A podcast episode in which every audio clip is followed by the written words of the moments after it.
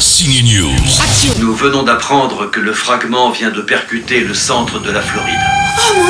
Dans le film Greenland, une comète géante, comme autant des dinosaures, ouais, risque d'anéantir la Terre. Comment réagiriez-vous?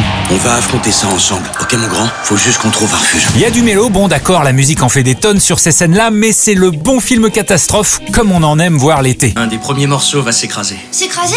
Un petit morceau et ce sera dans l'océan. Le héros, vous le connaissez, vous l'avez vu sauver les présidents américains dans la saga La chute du président. Dans Greenland, Gerard Butler tente cette fois de sauver sa famille, alors on l'a appelé pour savoir comment il réagirait, lui qui a tant l'habitude de jouer les héros, les vrais. Je pense que je partirai en courant me planquer. Si ma famille est prête, tant mieux. Si elle ne l'est pas, bah tant pis pour elle.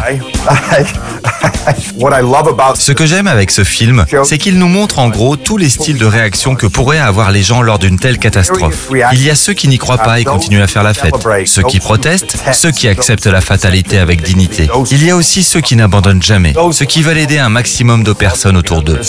Quant à moi, si une comète géante devait tomber sur la Terre, je ne sais pas vraiment comment je réagirais. Est-ce que j'irais me réfugier dans un bunker comme Greenland? Peut-être que j'essaierai. Où est papa On va le trouver, ça va. On va le trouver, euh, peut-être que papa a foutu le camp, hein. Allez, c'est le premier popcorn movie depuis le confinement, le premier blockbuster américain de l'été distribué en avant-première mondiale en France, et c'est à voir en salle. Oh mon dieu John, fonce Accroche-toi Nathan Cherchez un refuge immédiatement. Cherchez un refuge immédiatement.